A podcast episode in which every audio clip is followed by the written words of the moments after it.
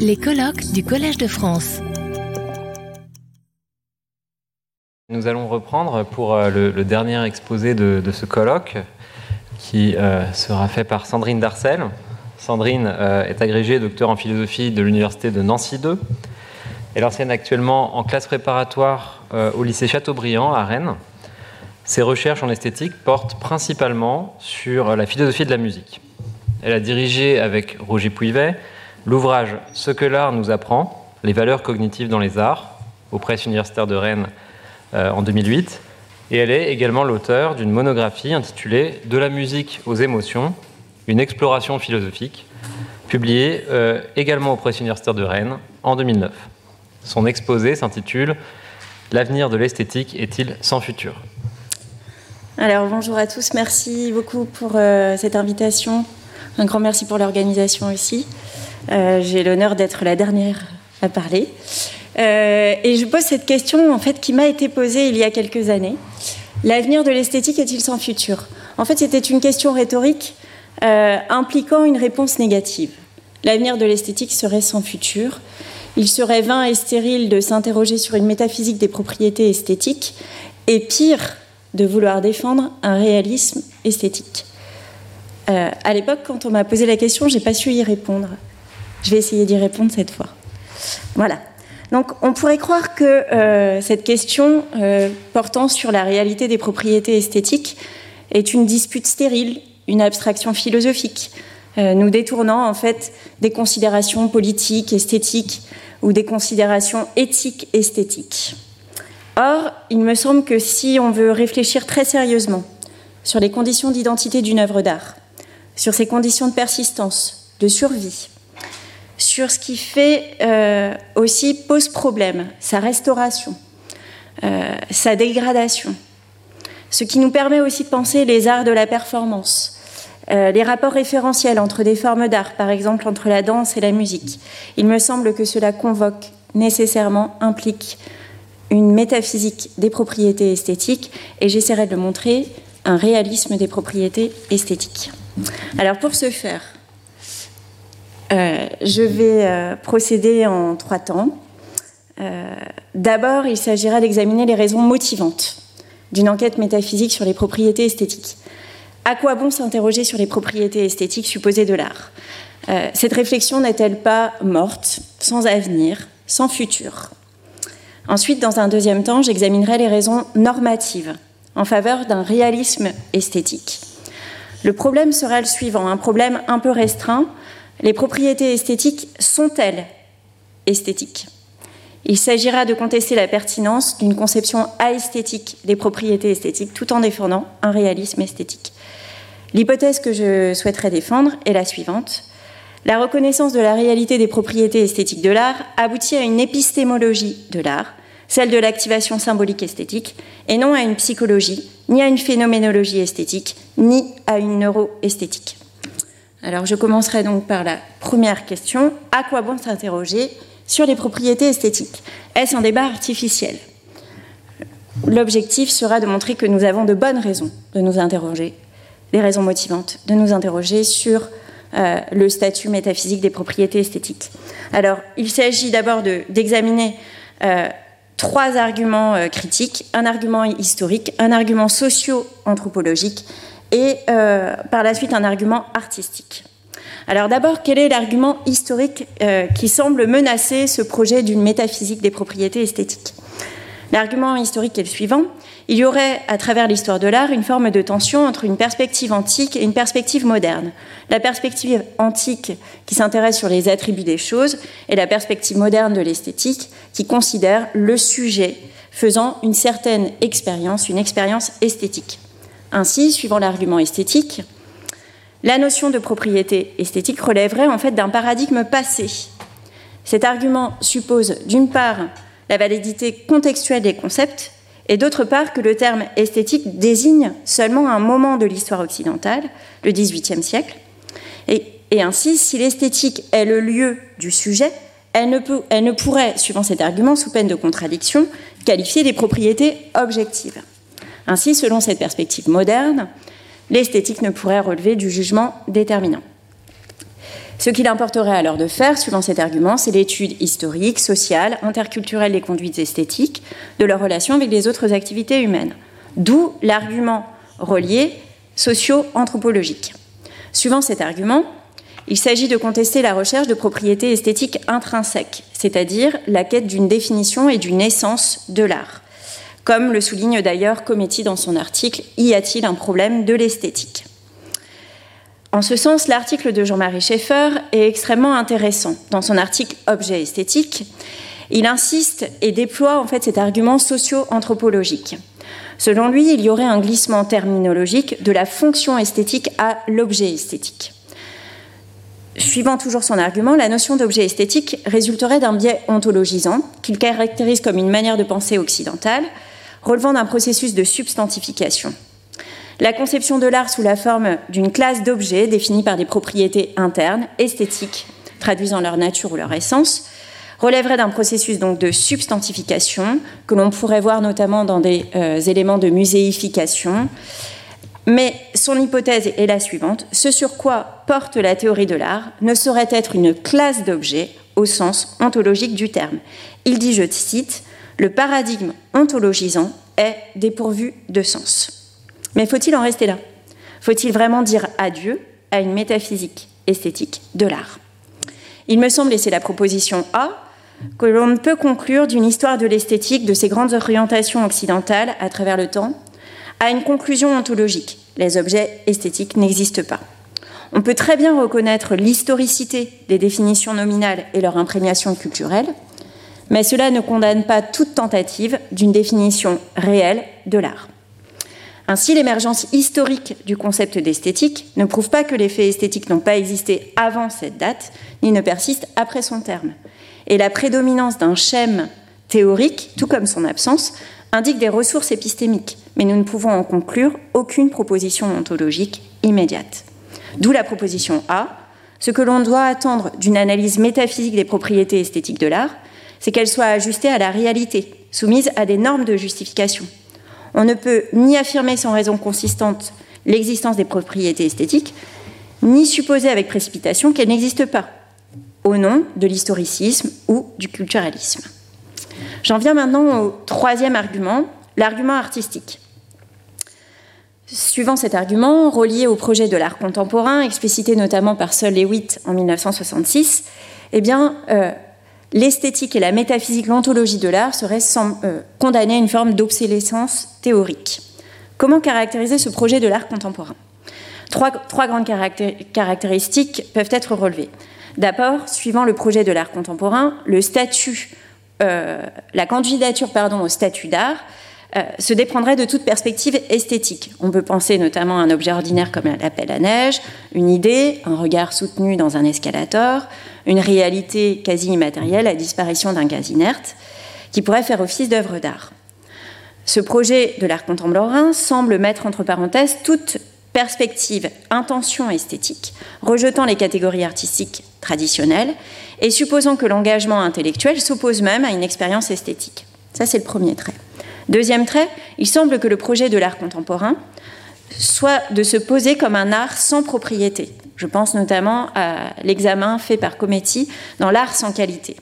On peut penser ainsi à Closed Gallery de Robert Barry, aux phénoménologies du rien euh, de l'exposition du vide d'Yves Klein, ou encore aux performances invisibles de Jerry Covenda.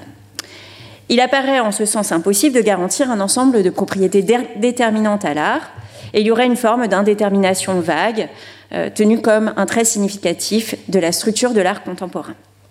Ainsi, suivant euh, le, le, projet de l'art contemporain, il semblerait y avoir une rupture radicale entre l'art contemporain et l'ontologie des œuvres d'art, et plus précisément une métaphysique des propriétés esthétiques. Le projet de l'art contemporain semble destituer l'idée selon laquelle toute œuvre d'art posséderait un nombre fini de propriétés, des propriétés esthétiques, caractéristiques de son essence ou à tout le moins de son identité singulière. Ainsi, la question est la suivante. L'art contemporain en tant que fait polémique ne requiert-il pas de réfuter toute entreprise métaphysique des propriétés esthétiques en art? Si on reconstitue l'argument, voici euh, la forme qu'il peut prendre. Si du point de vue normatif, l'acceptabilité d'une théorie repose sur sa capacité à rendre compte de la réalité. Puisque l'art contemporain est un fait artistique non esthétique, alors toute théorie de l'art devrait prendre acte de cette incompatibilité. L'extension de l'art ne pourrait être celle des objets esthétiques. Ainsi, l'art contemporain pardon, obligerait à renoncer à toute analyse fondamentale des propriétés esthétiques de l'art. Or, voilà la réponse que j'aimerais faire à cet argument. Il me semble que le propre du projet de l'art contemporain est justement d'être subversif. Il propose une déconstruction de la définition traditionnelle de l'art. Afin de tester et de mettre à l'épreuve le sens commun, l'art contemporain se veut révisionniste. Or, si l'art contemporain se présente comme une anti-ontologie anesthétique, n'est-ce pas justement parce que l'attribution des propriétés esthétiques est cruciale pour l'art? L'art contemporain serait ainsi un indice en creux par défaut de la conception ordinaire de l'art. Or, c'est justement ce sur quoi repose la démarche métaphysique descriptive. Partir et rendre compte des intuitions ordinaires, tout en pensant les cas limites, ceux qui mettent à l'épreuve le sens commun. Et je me réfère ici, pour la démarche métaphysique descriptive, à Alex Oliver's Metaphysics of Properties. D'où la proposition B. Je soutiens que l'art contemporain n'est pas un cas paradigmatique constituant le prisme incontournable et central de toute théorie de l'art, l'art contemporain est un cas limite qui révèle en miroir les pratiques ordinaires de l'art, œuvres, contexte de production et de réception, et la nécessité de penser ce à quoi elle nous engage ontologiquement. Alors, quelle serait une métaphysique descriptive des propriétés esthétiques de l'art? En quoi les pratiques ordinaires de l'art, nos manières de dire, de faire à propos de, l'art, nous engagent-elles ontologiquement? Je vais considérer quelques exemples très simples de formes ordinaires de vie. Si je décide d'aller au cinéma, voir une rétrospective du mépris de Godard, n'est-ce pas parce qu'il a été qualifié par l'auteur comme un film simple et sans mystère? Deux, deux propriétés qui sont quand même étonnantes si c'est un art du récit. Si je n'aime pas une compilation musicale de l'été, parce qu'elle ne correspond pas aux attentes affichées, dansante et enjouée. N'est-ce pas parce qu'il y a une contradiction entre l'appellation et la réalité de l'enregistrement musical?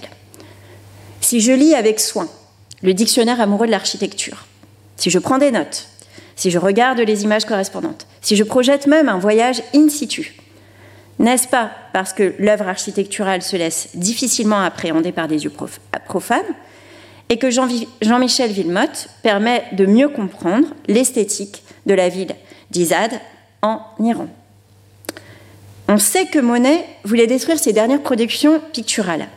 N'est-ce pas parce qu'il pensait que ses toiles ne possédaient pas la propriété esthétique qu'il recherchait, la sensualité de la lumière?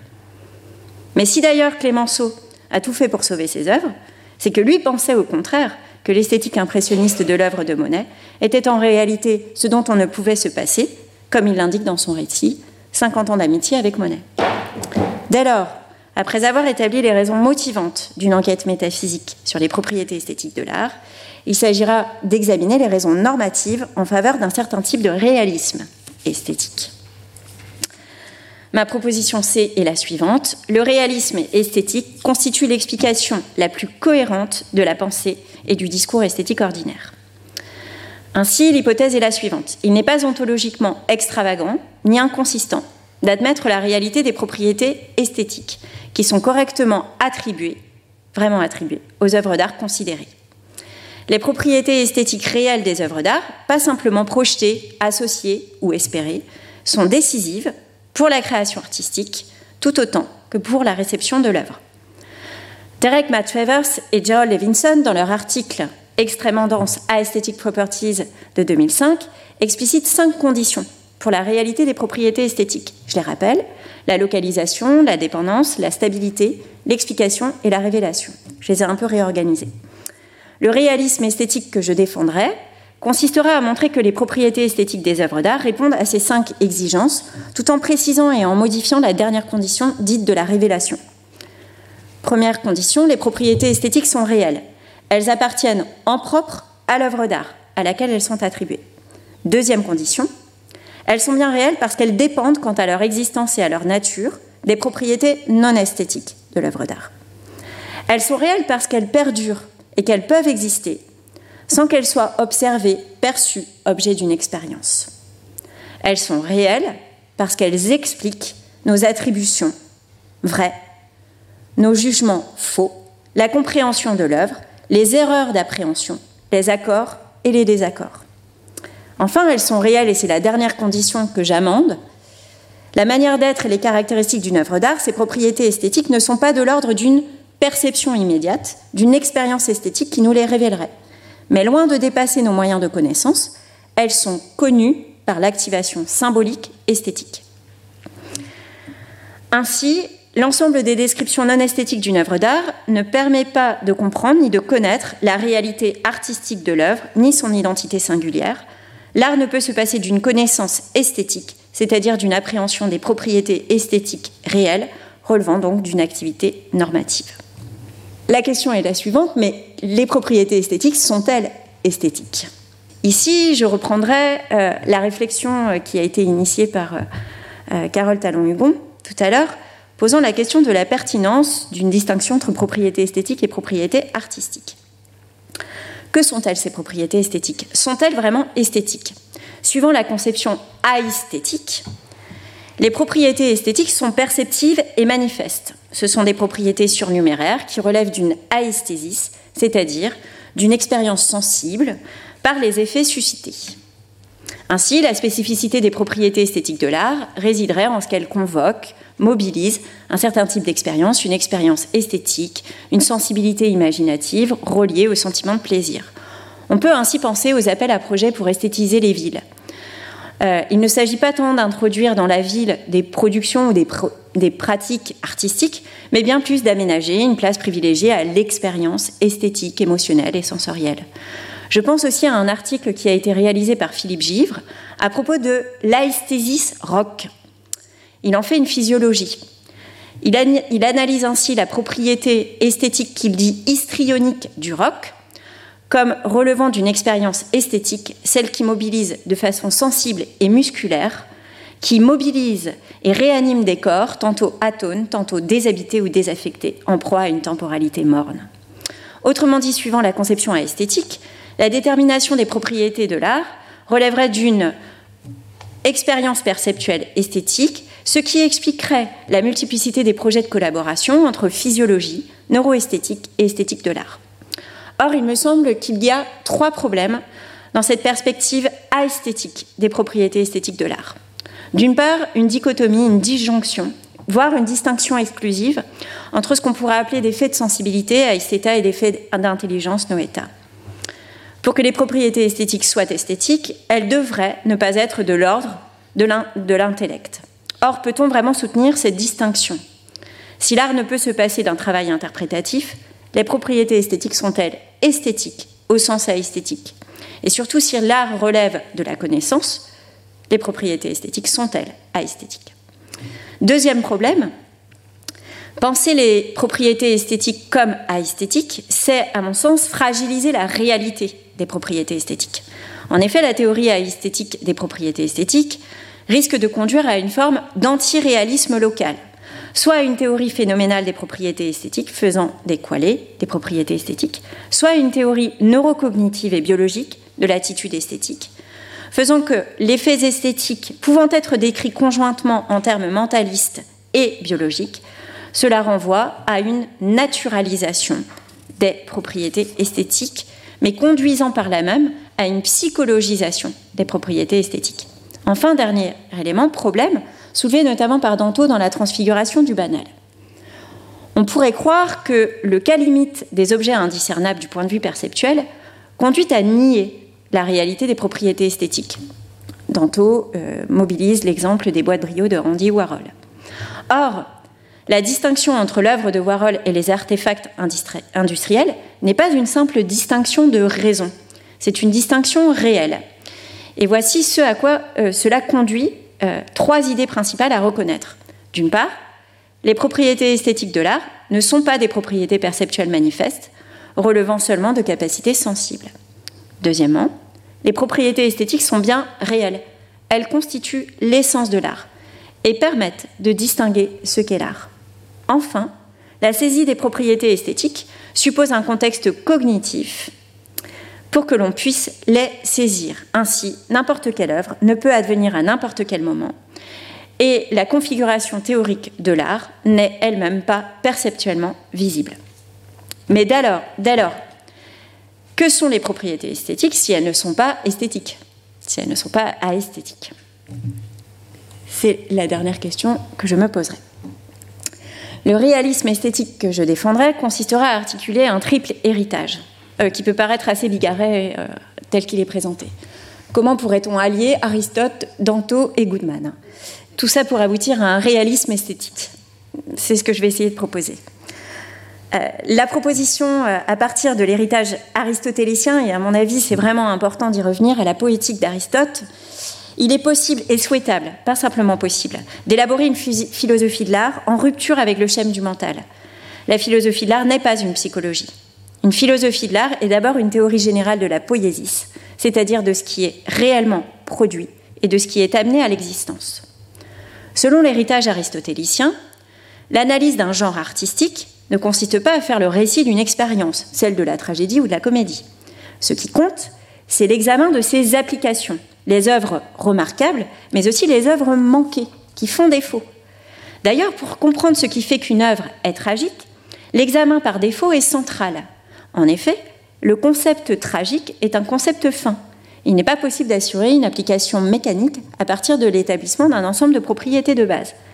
Et d'ailleurs, tout au long de la poétique, Aristote montre non seulement qu'il est possible d'attribuer ou de nier telle ou telle propriété à telle œuvre, mais surtout qu'il est pertinent de s'interroger quant à ses propriétés.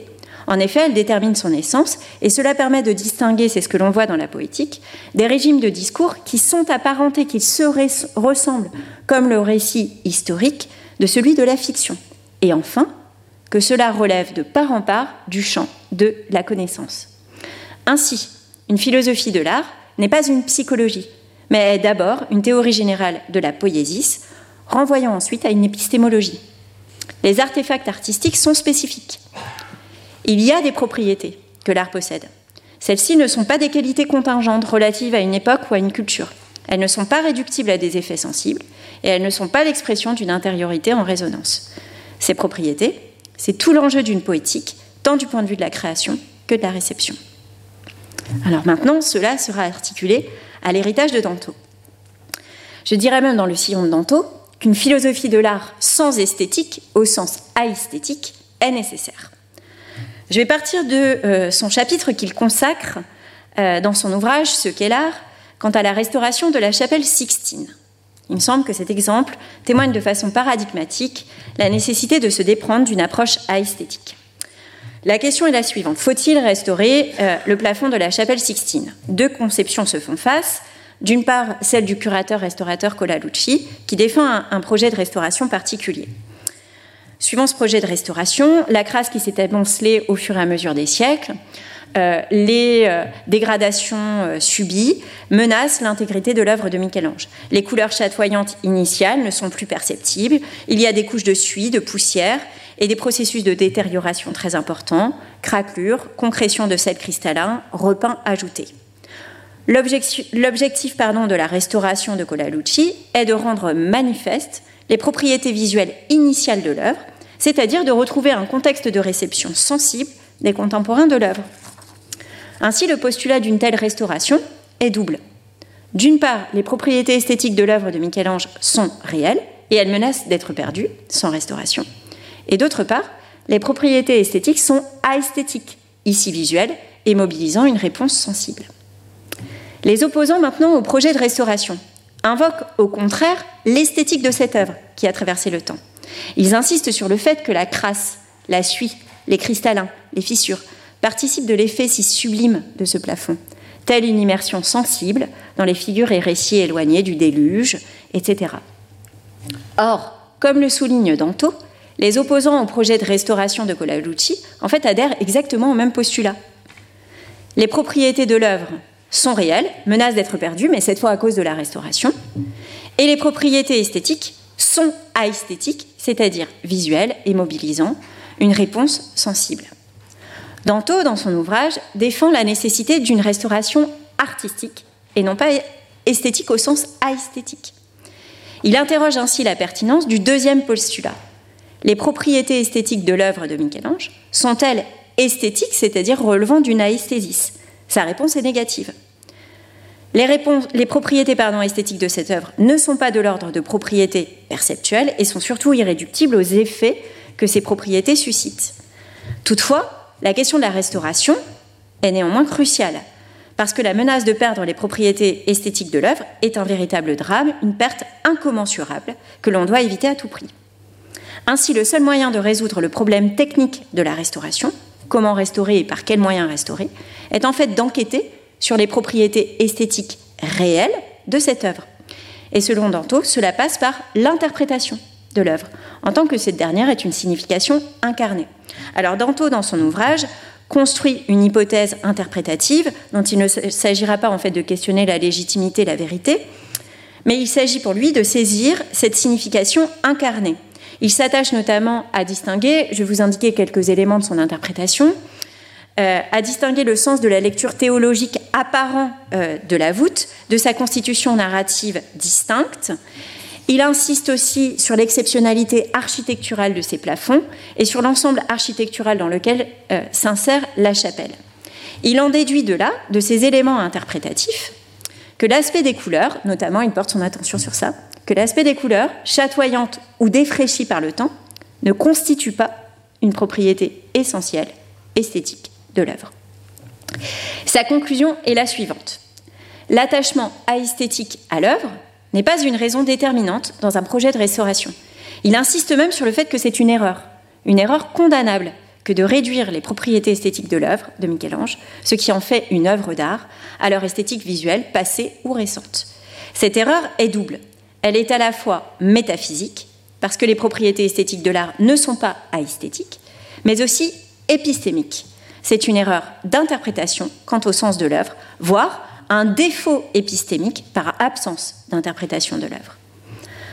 Ainsi, la restauration d'une œuvre d'art, c'est-à-dire sa survie et sa persistance à travers le temps, n'est pas une question qui serait réductible à sa matière, ni à ses modalités techniques, ni même à la perception d'une forme apparente sensible originelle, puisque l'œuvre d'art est un artefact intentionnel avec une essence spécifique. Sa préservation en tant qu'art est celle de la préservation de sa signification incarnée. D'où la proposition E. L'art pose bien un problème métaphysique. Quelles sont les propriétés qui font de l'art de l'art? Et si tout peut apparemment être art, tout n'est pas de l'art. Il doit y avoir des propriétés réelles, distinctes, nommées esthétiques. Mais les propriétés esthétiques ne sont pas esthétiques au sens d'aesthétique. Mais alors, l'expression propriété esthétique a-t-elle encore un sens si elles ne sont pas esthétiques au sens d'aesthésis et c'est ici que Goodman nous permettra en fait d'aboutir à une solution, en tout cas je l'espère. Proposition F. C'est une contribution conceptuelle de Goodman, euh, prenant toutes mes distances avec son irréalisme et son nominalisme. Celle du concept d'activation esthétique. Euh, ici, je défendrai l'idée suivante. Les propriétés essentielles de l'art sont bien des propriétés esthétiques, mais non pas au sens esthétique.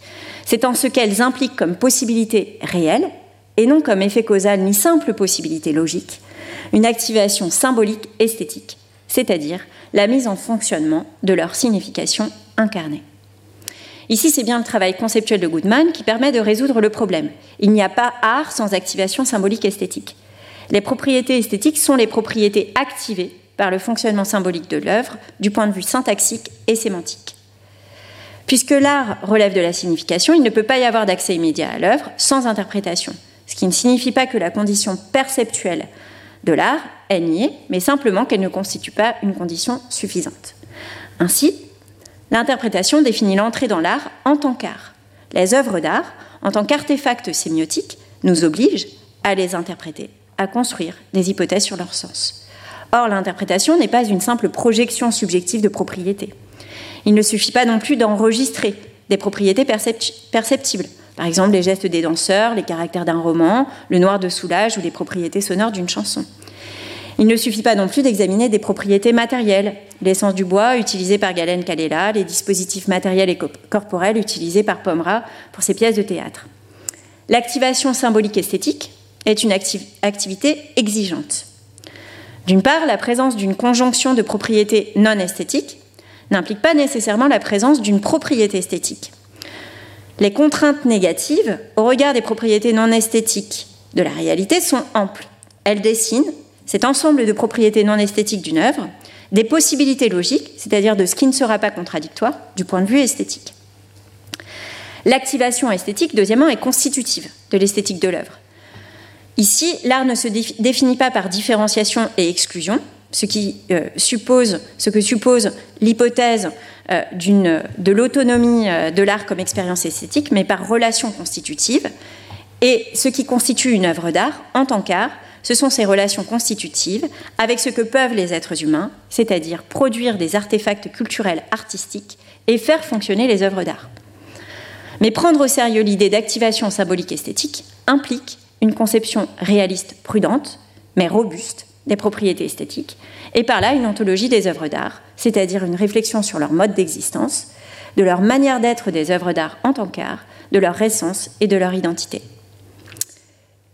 Je défendrai ainsi l'hypothèse suivante. Les propriétés esthétiques ne sont pas des propriétés intrinsèques, ce sont des propriétés relationnelles. L'activation symbolique esthétique est la possibilité réelle, la potentialité de l'art qui n'est pas à confondre avec sa puissance causale. Les propriétés esthétiques ne sont pas le pouvoir de causer un certain type d'expérience qualitativement distinct, telle que l'expérience esthétique. Elles ne sont pas réductibles aux effets qui seraient excités, suscités ou pouvant être suscités. Le fonctionnement esthétique de l'art est, en suivant euh, la distinction de Duns Scott entre possibilité logique et puissance métaphysique, sa puissance métaphysique, c'est-à-dire ce qui est possible et fondé sur son essence. Mais cela euh, aboutit ainsi à l'idée que l'œuvre d'art n'a pas acquis ses propriétés esthétiques grâce à l'activation esthétique. L'activation esthétique est bien la capacité à faire fonctionner correctement les propriétés esthétiques réelles de l'art et non à projeter des propriétés. La question est la suivante. Cela conduit-il à désensibiliser l'activation esthétique et à surintellectualiser le contexte de réception de l'œuvre Cela révèle que le contexte de réception est bien plutôt de l'ordre de la connaissance, que cela relève de la perception, des émotions, jusqu'à la mémoire. En effet, les conditions épistémiques pour faire fonctionner une œuvre d'art en tant qu'art ne sont pas de l'ordre d'une expérience sensible relevant d'une attitude esthétique spécifique. Les propriétés esthétiques de l'art peuvent et doivent être discernées, et cela explique que l'activation esthétique est une activité normative. On peut échouer, réussir, on peut contester la validité d'une réception, et ce qui constitue le fil normatif, c'est l'identité esthétique de l'œuvre, c'est-à-dire ses propriétés esthétiques réelles et essentielles. Ainsi, on ne peut pas simplement imputer des propriétés esthétiques à une œuvre d'art. Dès lors, il y a une dimension alétique dans l'activation esthétique, ce qui implique de distinguer la mise en marche de l'art, la participation, l'intervention, l'interaction, parfois l'immersion, de sa mise en œuvre, l'activation en propre des propriétés esthétiques de l'art, c'est-à-dire de son fonctionnement symbolique esthétique. Il y aurait ainsi une forme de faiblesse esthétique d'acrasia, celle qui consiste à penser que la réception d'une œuvre d'art en tant qu'œuvre d'art n'est qu'une affaire d'expérience sensible, indépendante de tout critère de vérité. Cela ne signifie pas que l'activation esthétique relève simplement du discursif, du discours, par la construction d'une hypothèse interprétative. Il peut très bien y avoir des modalités d'activation esthétique non discursives. On peut penser par exemple à la danse, telles que les propositions de Loïc Touzé à partir des variations Goldberg de Bach, qui sont une manière de faire fonctionner esthétiquement les propriétés esthétiques des variations Goldberg de Bach. On peut penser aussi au film de Renoir, Activation esthétique de Gorky, Les bas Ainsi, l'activation peut prendre des formes différentes, discursives ou non discursives, mais toute expérience d'une œuvre d'art n'est pas activation de ses propriétés esthétiques. En conclusion, il me semble que l'erreur de l'esthétique de l'art est d'avoir voulu mentaliser psychologiser la spécificité des œuvres d'art qui sont des productions humaines, artistiques. Ainsi, à la question L'avenir de l'esthétique est-il sans futur? Je répondrai que le futur de l'esthétique de l'art est une épistémologie ayant pour sous-bassement une ontologie relationnelle des propriétés esthétiques. Ce que font les œuvres d'art dépend de ce qu'elles sont, et ce que sont les œuvres d'art explique ce qu'elles font en tant qu'œuvre d'art. Ainsi, ce qui explique qu'une œuvre d'art perdure, persiste, demeure une œuvre d'art, même si elle ne fonctionne pas comme une œuvre d'art. On peut penser par exemple à la musique utilisée pour la production euh, laitière, ou euh, comme sonnerie de téléphone, à un tableau qui serait utilisé comme un plateau, ou à un temple utilisé simplement comme un abri contre le soleil. Eh bien, ce qui explique qu'une œuvre d'art perdure, même quand elle ne fonctionne pas comme une œuvre d'art, c'est qu'elle possède ses propriétés esthétiques réelles.